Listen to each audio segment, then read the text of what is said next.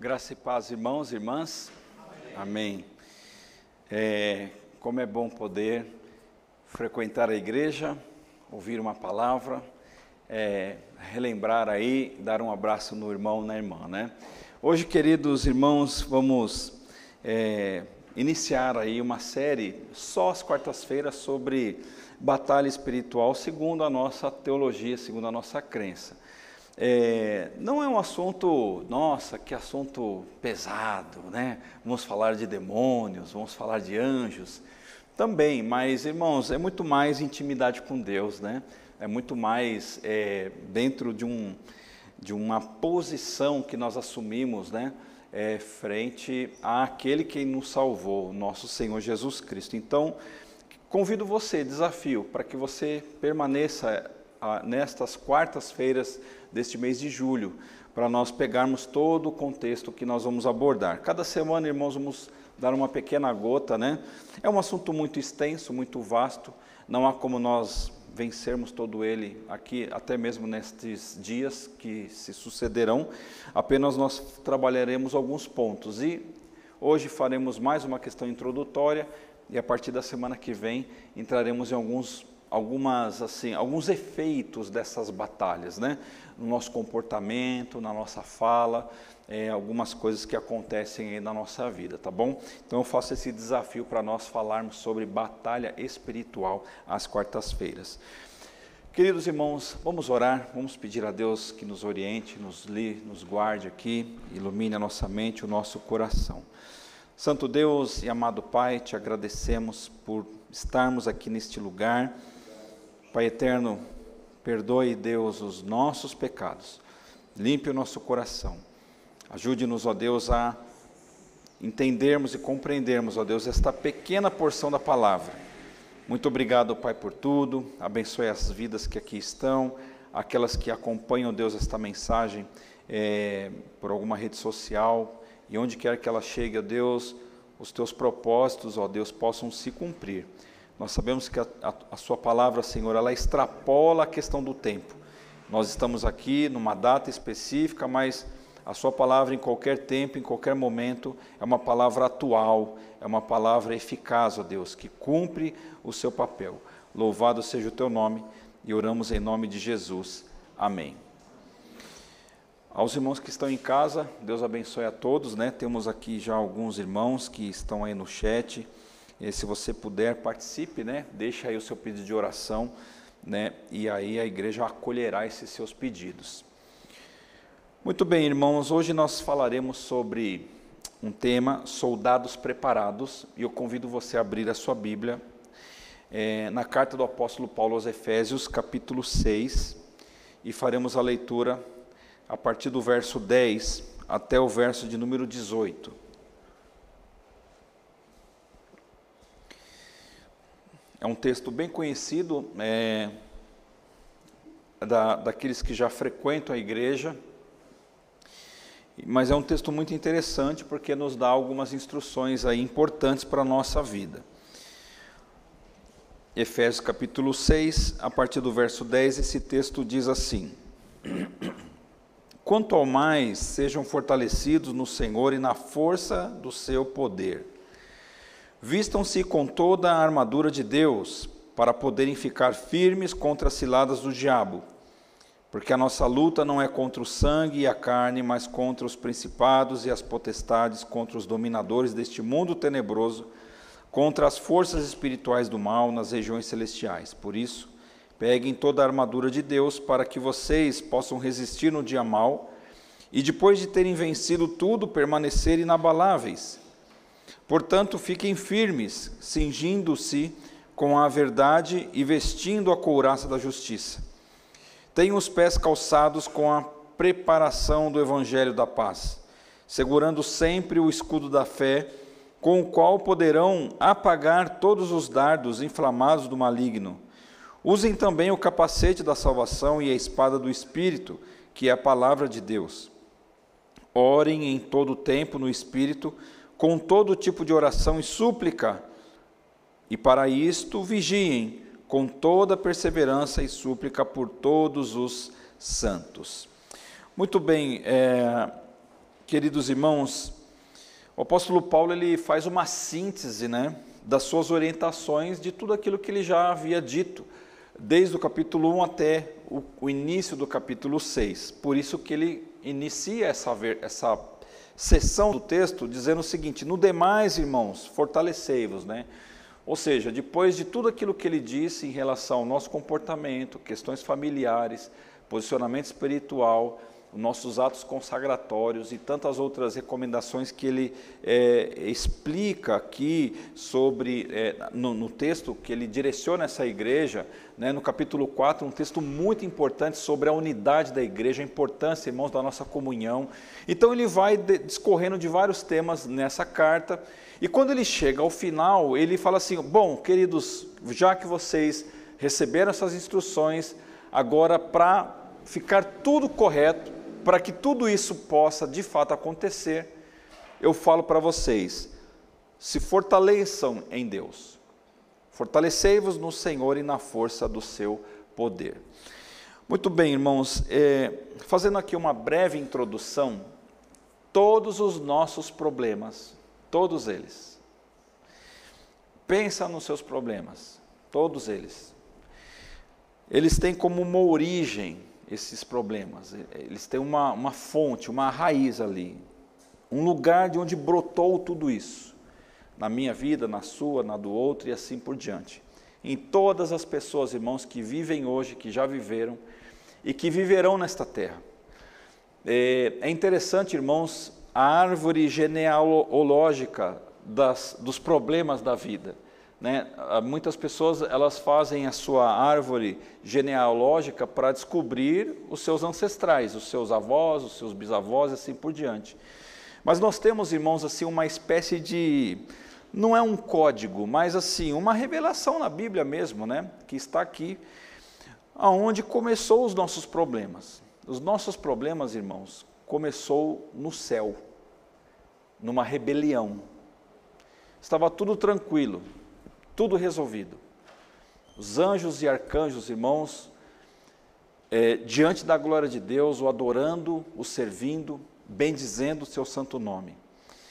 Conforme até as revelações de Isaías, quando Deus o chama para o ministério, e aí de repente, irmãos, Isaías ele olha para o céu e ele contempla uma visão né, dos anjos adorando ao Senhor, dizendo a Deus: Santo, Santo, Santo, não é? E neste céu, queridos irmãos, havia um anjo chamado Lúcifer, né? O que nós conhecemos.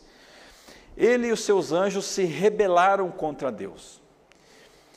E há uma coisa, queridos irmãos, que nós já repetimos aqui por dezenas de vezes e enfatizamos. Se há uma coisa que Deus não divide, Deus divide o seu amor, a sua bondade, a sua graça, a sua misericórdia, né, alguns atributos, né, a sua santidade, ele compartilha conosco, porque a Bíblia fala que nós devemos ser santos como ele é santo. Mas se há algo, uma coisa que ele não compartilha, ele não divide, é a sua glória. A glória dele. Nós somos servos, somos é, humanos criados à imagem, de, à imagem dele, mas nós não, nós não somos Deus.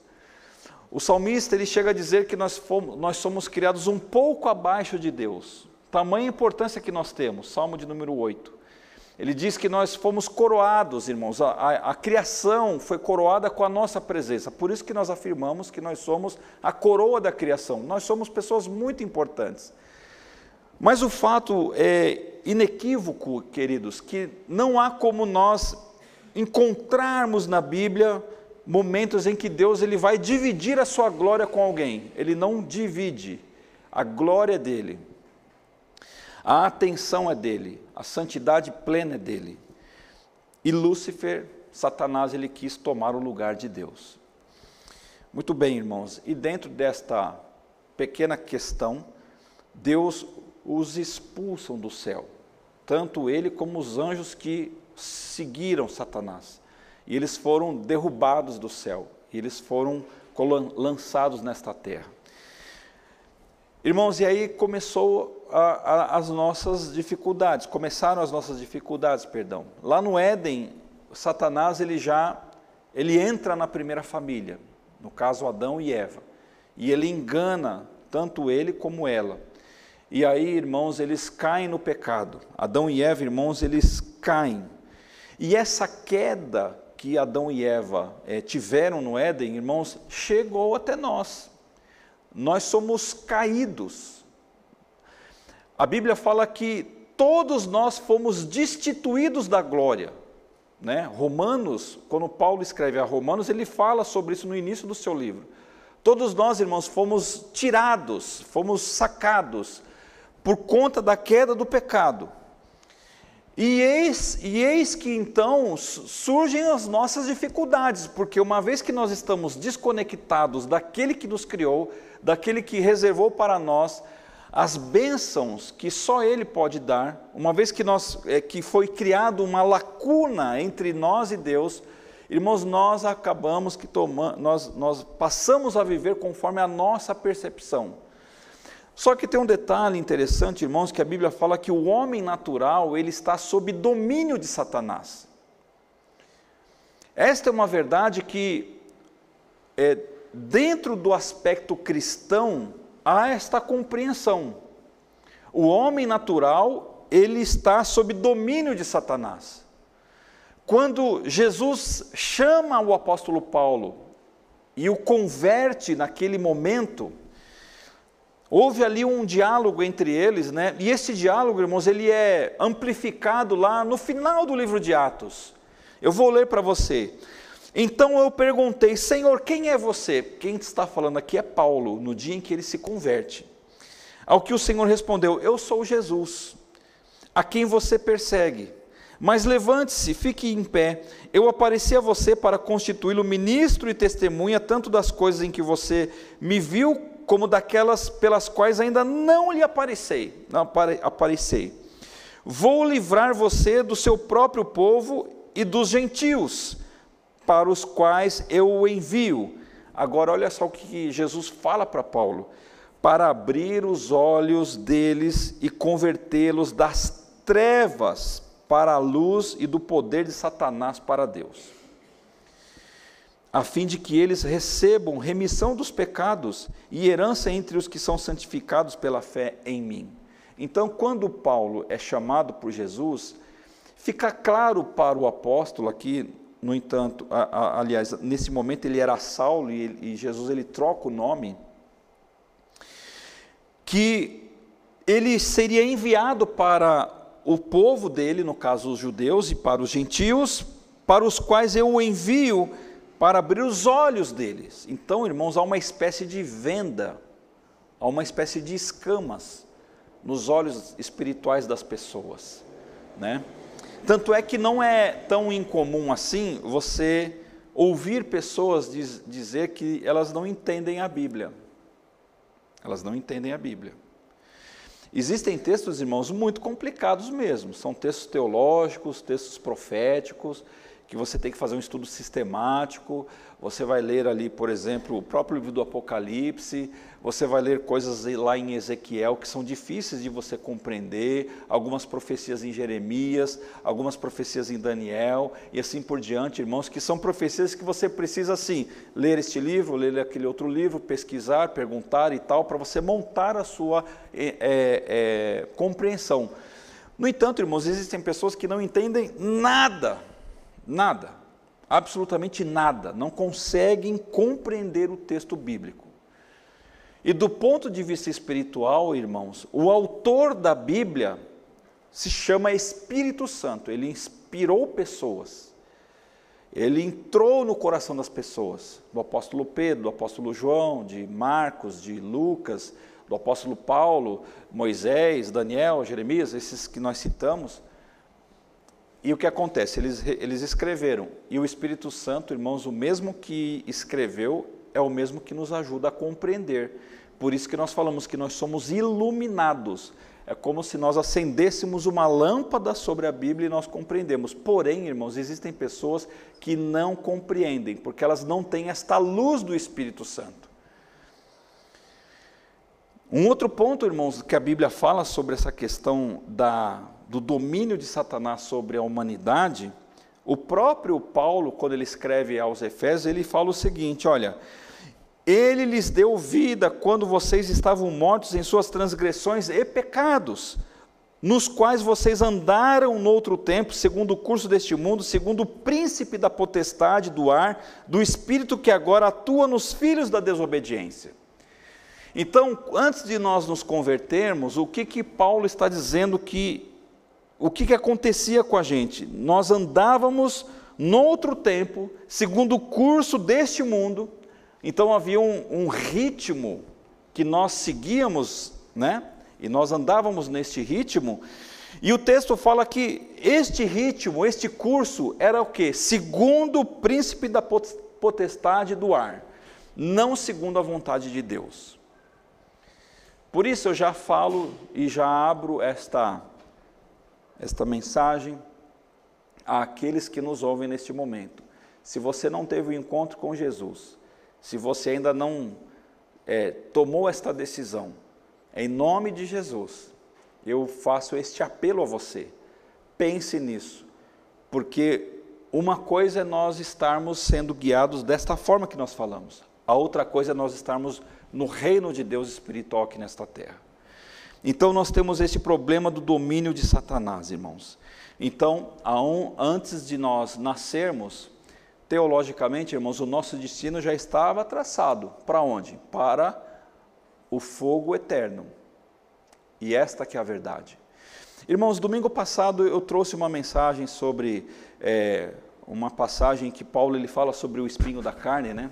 Uma mensagem que não é muito é, gostosa de ouvir, porque Paulo ele ora é, pedindo para que aquele espinho fosse sacado dele, mas Deus ele não, não responde e diz que aquilo ficaria, e Paulo ele entendeu que era para que ele baixasse um pouco o seu orgulho, a sua arrogância e permanecesse um, humilde, um homem neste naipe.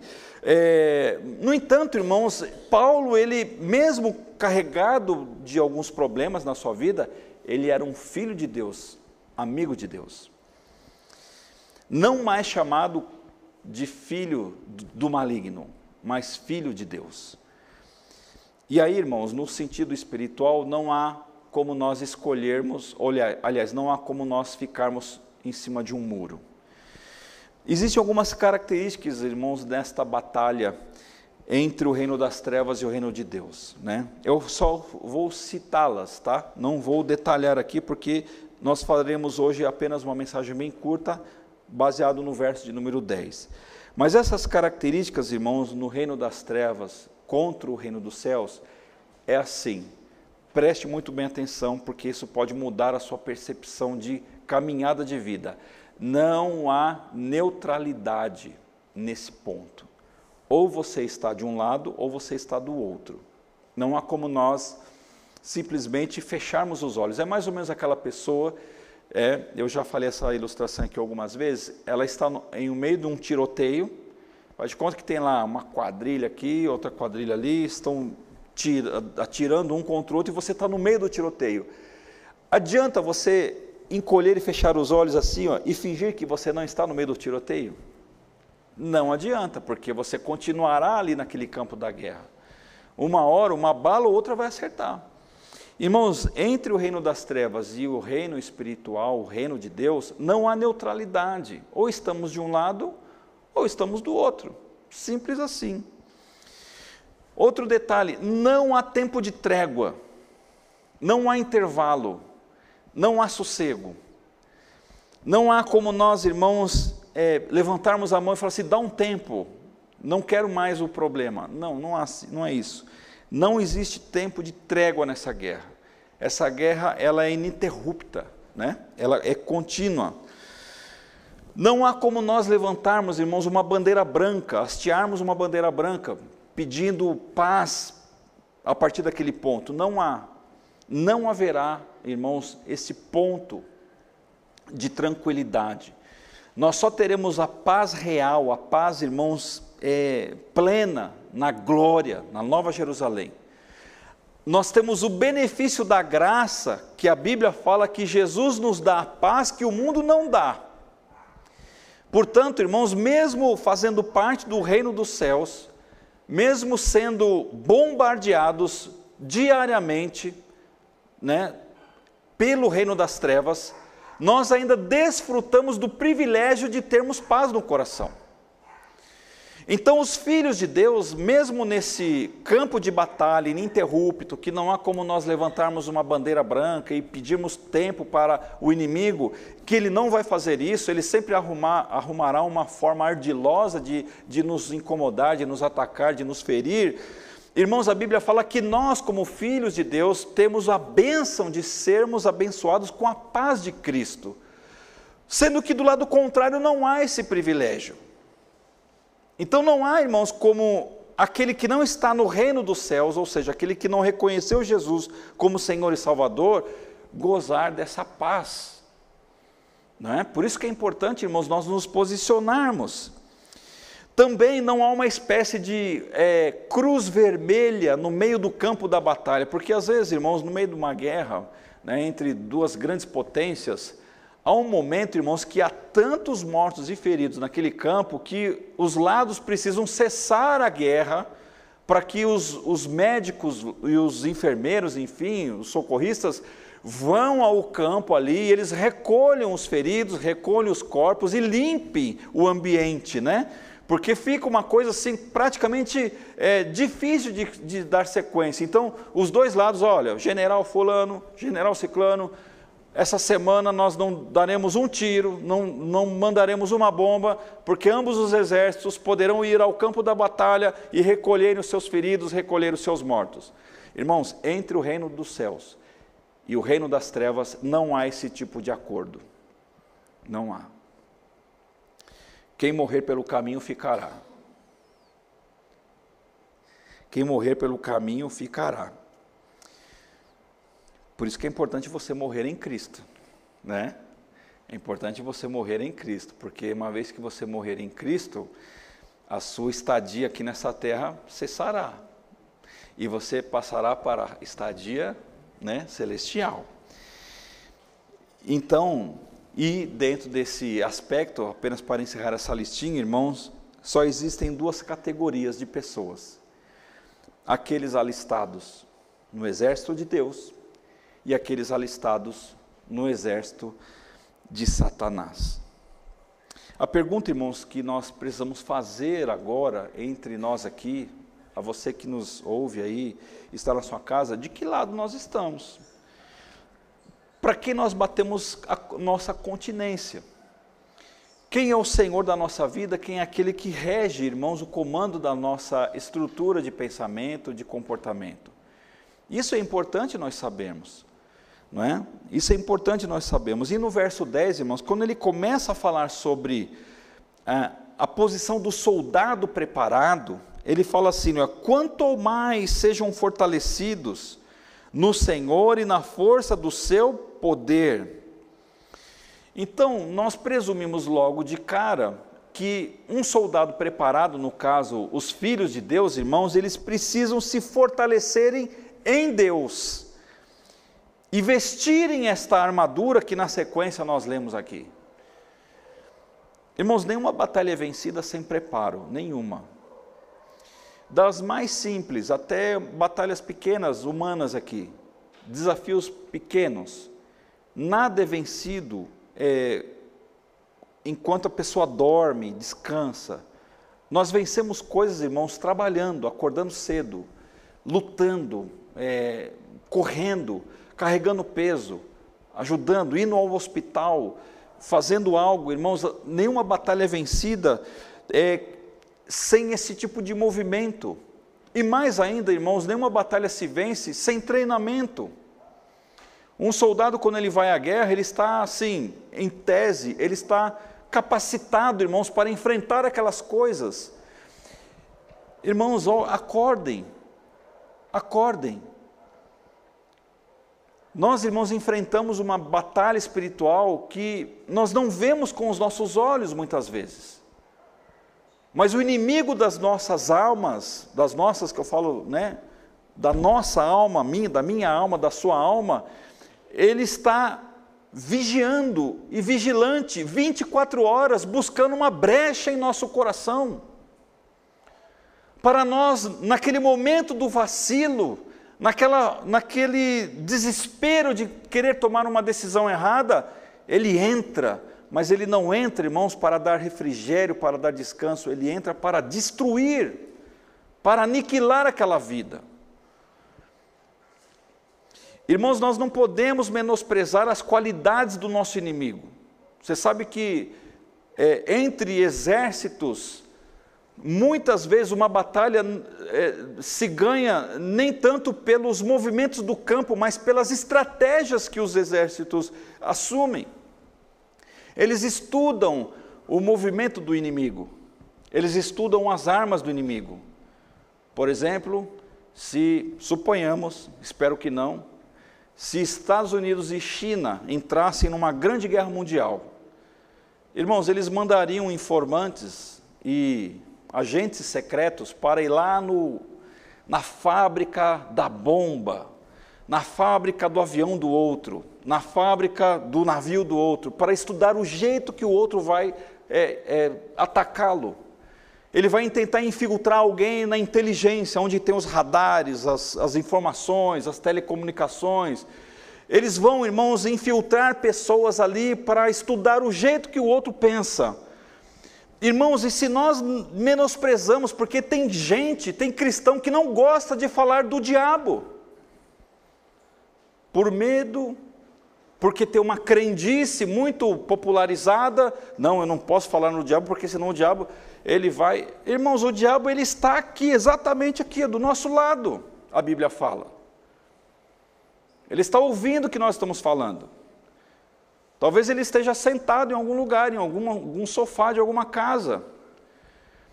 Nós não podemos, irmãos, assim, é, é, imaginar que há algo diferente disso. Então, uma das características, irmãos, deste que é, nós falamos, no caso Satanás, é, é assim: ele nos odeia. Ele nos odeia. Ele odeia Deus. Ele tem um ódio mortal de Deus. Porém, irmãos, há um problema aí. Porque ele pode ter o sentimento que ele quiser sobre Deus. Não vai mudar nada, porque Deus é Deus.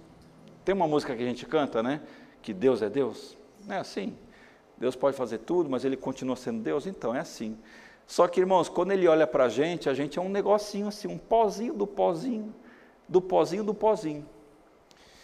E aí, irmãos, nós somos frágeis, né? E nós, além de nós sermos naturalmente frágeis, nós nos fazemos frágeis ainda em determinadas áreas, em determinados momentos. E aí ele olha para a gente e fala assim: bom, ele é a imagem e semelhança de Deus, ela é a imagem e semelhança de Deus, então eu vou aniquilar essa pessoa, porque fazendo isso eu atinjo o coração do Criador. Então, irmãos, este fortalecimento que Paulo ele recomenda à nossa vida é onde faz a diferença nas batalhas que nós travamos no reino dos céus contra o reino das trevas. As instruções, irmãos, que nós recebemos neste texto, ele, ele esclarece que nós não somos fortalecidos a partir de nós mesmos. Queridos irmãos e irmãs, por mais que nós sejamos bons em determinadas áreas, por mais que a gente seja desenrolado para fazer tais e tais coisas, por mais que a gente seja eficiente em tais negócios, por mais que a gente seja comprometido, isto não é o suficiente. Porque o texto, irmãos, está dizendo para que nós nos fortaleçamos no Senhor. Então nós não temos esta habilidade, a habilidade e nem a capacidade de nos auto-fortalecer. Quantos irmãos em Cristo você pode colocar aí diante do seu pensamento de que já não caminham mais conosco, porque ficaram pelo caminho? Talvez arrogaram para si aquela qualidade, né, de fazer as coisas pela sua auto, né, a, a, o seu jeito de fazer. E não pode ser assim. Irmãos, a nossa força, a força que temos do ponto de vista espiritual, ela precisa, ela deve ser e deve ter como origem o céu. Irmãos, ilustrando aí numa linguagem bem simples, todos nós mexemos com um aparelho de celular, um computador, um notebook, alguma coisa assim. Quando você compartilha um dado com alguém, uma foto, você encaminha um, uma foto no WhatsApp, uma mensagem no WhatsApp. Então você caminha do, do seu aparelho celular para o seu amigo, seu irmão, seu pai, sei lá, quem for. Aquela mensagem só chegou ali, naquele outro aparelho, porque teve origem num outro aparelho. Se aquele aparelho não existisse, aquela imagem jamais apareceria naquele outro celular. E assim é a mesma coisa, irmãos, nós não conseguimos força de nós mesmos. Esta força que nós precisamos, ela é compartilhada dos céus para a nossa vida. Tanto é que ele fala assim: olha, fortalecei-vos. E é engraçado, e aqui vale uma coisa além, né, um plus. o tempo verbal que esta palavra foi é, declinada aqui no, no, no, grego, quando Paulo ele fala assim, no demais, irmãos, fortalecei-vos, ela está num tempo verbal, numa declinação, que é, na língua portuguesa nós chamamos de ação contínua.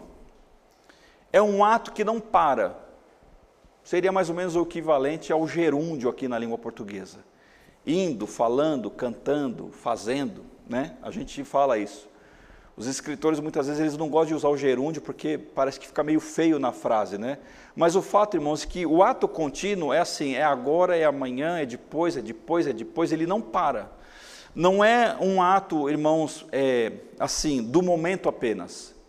Faça isso e, e a sua atividade está finalizada. Não é um ato contínuo. Por isso, irmãos, que um crente ele jamais pode se, é, ele, ele, ele não consegue desmamar, usando uma linguagem assim. Imagine a criança que mama no peito da sua mãe. A criança, irmãos, ela deixa de mamar ou deixa de tomar o seu leite no peito da mãe por uma questão biológica. Ela cresce, mas ela vai continuar se alimentando, correto? Só que nós, irmãos, como filhos de Deus, nós temos um, um cordão umbilical que está ligado no céu. Se eu cortar esse cordão porque eu quero, irmãos, a minha fonte de fortalecimento ela cessa. E além disso, irmãos, é, dentro dessa questão do fortalecimento, não ocorre apenas uma vez, e olha só que coisa interessante. Além de não ser uma única vez, porque não pode ser assim. Um alimento ele é bem, bem comido assim no dia. Você pega um belo de um prato, arroz, feijão, carne, proteína animal, vegetal. Você põe ali todos os ingredientes que o seu corpo ele vai é, se nutrir. Mas se você fizer apenas alimentação na segunda-feira, como é que você chega na quarta? Se você não fizer outras alimentações, como é que a gente chega? Fortinho ou fraquinho? Fraquinho, né? Irmãos, espiritualmente é a mesma coisa. A gente não consegue, irmãos, viver de um único prato. E eis uma das razões pelas quais parte da igreja cristã não consegue enfrentar as batalhas espirituais, porque não está se alimentando, não consegue se alimentar e outra, e tem mais um detalhe do detalhe dentro desse detalhe. Não basta apenas se alimentar, irmãos, é necessário que se alimente bem. Heresia não alimenta. Testemunho do outro, só testemunho do outro, não alimenta. Viver da bênção alheia não alimenta. Eu me lembro muito, muito bem, irmãos, o pastor Luiz Rossi, ele tinha várias tiradinhas, né? E eu aprendi muito com ele assim nesse sentido. E ele falava assim, né? Eu não me lembro exatamente os termos que ele usava, mas por exemplo, irmãos, irmãos, quando a benção cai, ela precisa cair na sua cabeça, porque você não pode viver apenas dos respingos dos outros, porque sabe quando a água pinga em alguém e respinga em você? Dependendo da sua sede, aquele respingo mata a sede naquele momento, mas não é suficiente, irmãos ela precisa cair na sua cabeça diretamente assim. E isto, irmãos, é algo que assim, se nós não nos alimentarmos da maneira correta, né, é mais ou menos o crente que quer viver de McDonald's da fé. McDonald's, irmãos, de vez em quando, quem gosta, até vai, até vai. Mas, irmãos, dá para viver de McDonald's? Eu estou com, não sei se alguém vai ouvir do McDonald's, né? Mas com todo respeito à marca, ao produto, mas irmãos, convenhamos, né? não se compara um prato de arroz, feijão, uma, uma carne de verdade, porque até então a gente comia McDonald's de picanha, achava que estava comendo e não era, né? De costela, né? sei lá o que, que era lá, que fingia que era, mas não era. Então, irmãos, é, uma, é um alimento que tem que ser um alimento saudável. Não basta apenas se alimentar, tem que se alimentar bem. E tem que se alimentar constantemente. Além disso, tem um outro detalhe aqui. O apóstolo Paulo não diz assim: olha, se alimentem ou se fortaleçam pelo Senhor. Mas ele fala: se alimentem no Senhor. Porque pelo Senhor dá a impressão que a gente é, passa na igreja no domingo e abastece assim, ó. A gente sai assim inflado. Aí a gente vai esvaziando. Eu acho que tem muita gente que tem essa ideia ainda na, na sua vida espiritual. Aí vem, aí vai esvaziando, esvaziando, esvaziando. Não, mas eu vou para a igreja, eu vou encher. Irmãos, você não vem para a igreja para encher, você vem para a igreja para oferecer o seu culto. Deus ele é tão sábio, irmãos, que ele institui o primeiro dia, no caso o domingo, para nós oferecermos para ele. E durante a semana, no segundo dia, na segunda, no terceiro dia, na terça, entendeu? Porque é segunda, porque é terça, porque é quarta, porque é o quarto dia e assim por diante. Irmãos, nós vamos assim desfrutando. Aí quando chega no primeiro dia, nós oferecemos mais ainda, porque houve uma troca, uma reciprocidade espiritual. E esta constância, irmãos, faz com que nós nos, nos fortaleçamos para as batalhas. O nosso discernimento, irmãos, ele vai sendo assim mecanizado, ajustado, ele vai sendo engraxado ao ponto de nós entendermos o que é uma ação das trevas, o que é uma ação da carne, o que é um comportamento humano, o que é um demônio tentando nos ferir. E veja que coisa mais bonita, estamos só evoluindo aqui no verso de número 10, irmãos. Fora dele o cristão não pode fazer nada. João capítulo 15. Fora da videira, irmãos, nós não consumimos a seiva da vida. Essa palavra, irmãos, é fortalecei-vos. Ela tem uma origem muito bonita, né? Dínamos. Você já ouviu a palavra dinamite? Aquele explosivo? No grego é a palavra dínamos.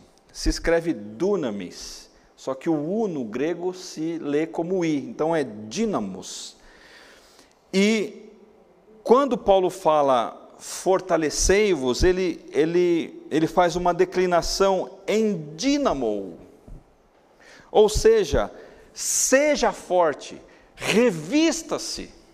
É uma ordem, irmãos, não é um, uma sugestão. Para o cristão, irmãos, esse ato do fortalecimento não é condicional, ele é incondicional, ele não depende, não pode depender da minha vontade. Ele precisa ser uma regra na minha vida. O ato de nós nos fortalecermos.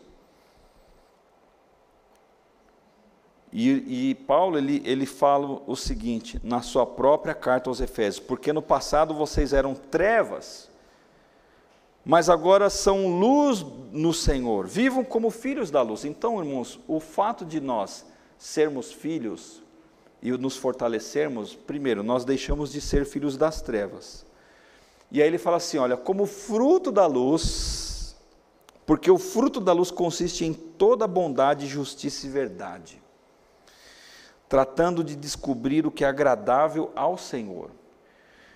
Irmãos, nas próximas quartas-feiras, eu vou pegar essa brecha que Efésios capítulo 5, capítulo 5, verso 10, nos dá para nós falarmos de comportamento. Como que o comportamento ele está alinhado diretamente a essa questão da batalha espiritual? Porque ele fala assim, olha, como fruto da luz, fruto da luz, Efésios capítulo 5, verso 9, porque o fruto da luz consiste em toda bondade, justiça e verdade tratando de descobrir o que é agradável ao Senhor. Então, quando nós descobrimos o que é agradável ao Senhor por nos tornarmos filhos da luz, nós agimos de forma diferente, irmãos. Então, o fruto, aí ele continua no, ver, no verso 11: e não sejam cúmplices das obras infrutíferas das trevas, pelo contrário, tratem de reprová-las. Irmãos, então, se o fruto da luz é bondade, justiça e verdade, o fruto das trevas são obras infrutíferas que devem ser reprovadas. Por isso, irmãos, que a Bíblia fala em Tiago que da mesma fonte não pode jorrar água doce e água amarga. É impossível as coisas andarem dessa forma. Nós, como filhos da luz, irmãos, precisamos ter esses atos de bondade, atos de justiça e atos de verdade. E os frutos das trevas são obras que não dão frutos, são obras infrutíferas. E mais do que isso, elas devem ser reprovadas. Portanto, fortalecer-se em Deus, irmãos, é estreitar o relacionamento com Ele. Por isso que vai desencadear a questão da batalha espiritual, a má compreensão disso no, no, no, no comportamento humano. Quando você lê, por exemplo, é, Gálatas capítulo 5, você tem lá o fruto do, do Espírito e você tem uma outra coisinha ali, o fruto da, da carne. O fruto da carne, irmãos, assim, é um fruto perigoso, né? Para você ver o que é uma, uma questão, vamos só citar um exemplo. Mas se sois guiados pelo Espírito, não estáis debaixo da lei. Verso 19 diz assim: As obras da carne são conhecidas, as quais são prostituição, impureza, lascívia, idolatria, feitiçaria, inimizades, porfias, ciúmes, iras, pelejas, dissensões, facções, invejas, bebedices, orgias e coisas semelhantes. Quanta coisa, né? Por isso, irmãos, que às vezes eu fico, fico assim, né? Eu já falei assim, a gente brinca, né? Vamos expulsar o espírito da inveja. Mas aqui a Bíblia está falando que inveja não é espírito. A inveja é um comportamento deformado. Satanás ele potencializa o invejoso. Porque o invejado, se você é invejado, irmãos, porque às vezes fica aquelas mandingas espirituais, sabe? É, não, você tem que quebrar o olho gordo. Você já ouviu falar nisso, né? Quebrar o olho gordo. O que é um olho gordo, irmãos? É um olho que não fez dieta, né? Um olho gordo. o invejado, irmãos, ele é passivo na conversa. Se ele tem o Espírito Santo nele, acabou o problema. O problema é o comportamento do invejoso. Então, o fruto da carne, irmãos, muitas vezes ele é confundido com questões espirituais. Sem dúvida que Satanás ele potencializa essas questões da prostituição, ira, irmãos, é, inveja, bebedice, orgias, dissensões, facções. Tanto é que é, esse, esse, grupo de comportamentos, irmãos, o que, que o texto fala assim, olha, e coisas semelhantes a essas, acerca das quais vos declaro, como já antes vos preveni, que os que cometem tais coisas não herdarão o reino de Deus. Irmãos, esse texto é para nós ficarmos preocupados e trêmulos porque são comportamentos, irmãos, que desviam as pessoas do propósito eterno da salvação. Então veja, irmãos, que batalha espiritual é muito mais do que nós expulsarmos um demôniozinho de quinta categoria. Ainda que seja, ainda que nós, irmãos, como igreja de Jesus, somos revestidos desta autoridade, de discernirmos o Espírito, e de repente, naquele momento, talvez você já tenha tido essa experiência na sua vida de ter um encontro com o reino das trevas através de um demônio qualquer, e você está lá ali orando em oração por aquela pessoa e tudo mais, e, e aquela pessoa é liberta daquele espírito mal. Ainda que tudo isso faça parte do nosso campo de batalha espiritual, irmãos, mas muito mais além disso, é um comportamento desassociado daquilo que a Bíblia nos instrui. Por isso que Paulo, quando ele vai falar sobre a armadura, sobre o fortalecimento da igreja, ele fala assim: oh, gente, seguinte, olha, a porta da entrada é assim. se relacione com Deus. Estreitem o seu relacionamento com Ele. E a partir deste, desta decisão que você tomar, as coisas vão acontecer. E para concluir, irmãos, só vou citar uma palavra de Jesus. Jesus ele fala assim: Olha, permaneçam em mim, e eu permanecerei em vocês. Veja que é, é um texto que a gente às vezes lê, irmãos, com uma, com uma tranquilidade e não, e não pegamos assim o compromisso que Jesus está assumindo aqui. Porque ele está condicionando assim, olha, permaneçam em mim e eu, eu vou permanecer em vocês. Como o ramo não pode produzir fruto de si mesmo, se não permanecer na videira, assim vocês não podem dar fruto se não permanecerem em mim. Então Jesus está sendo, ele, ele aqui em João 15, ele, ele é a videira verdadeira, e nós somos os ramos, né? E o texto fala assim: olha, vocês precisam ficar em mim. De vez em quando eu vou dar uma cortada em vocês, para que vocês cresçam mais, não é? Quem aqui já foi levou umas podadinhas de Jesus? eu acho que eu levei umas 497 já hoje. a gente leva muitas podadas de Jesus, irmãos. Mas qual é o sentido desta poda? Né? O sentido da poda é para que a árvore ela fique boa, fique bonita, né? fique frutífera aquele galho é, meio que nasce meio esquisito, Jesus ele vai lá, ele corta para a gente nascer retinho. E ele fala justamente isso: eu permanecerei em vocês. Então, há uma ligação direta, irmãos, de Efésios capítulo 6, verso 12, com João capítulo 15, verso 4, quando há uma necessidade desta aproximação. Então, irmãos, eu, eu concluo apenas dizendo que batalha espiritual, irmãos, vai depender demais do nosso posicionamento.